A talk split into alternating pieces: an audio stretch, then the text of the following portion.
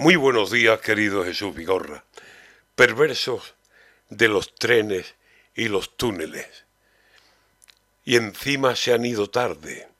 Dirán que es mala la gente. Y entre los dos consintieron que fue un lío de papeles abrir túneles tan chicos que no cabían los trenes. Y se van, se van, se van. Pues vayan con Dios ustedes, sea secretaria de Estado o presidente de Renfe. La niña de la estación va aviada con ustedes. Con las obras españolas, ¿ese es el celo que tienen, señora Pardo de Vera y usted, señor presidente, de las cosas de la vía? ¿Cómo es posible comerse una construcción de túneles sin que se midan los trenes?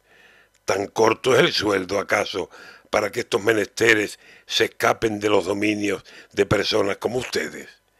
y tendrían asesores para parar 20 trenes.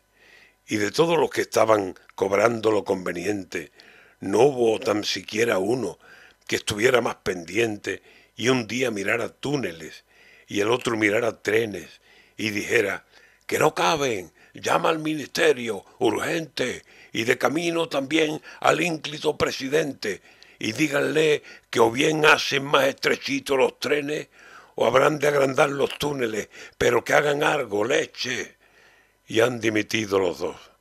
O les han dicho esconderse, que sabemos cómo aquí actuamos muchas veces, que dicen destitución y al final es que conviene apartarlos, que se vayan y sin pagar lo que deben, porque ahora eso, ¿quién lo paga? Premio, los contribuyentes.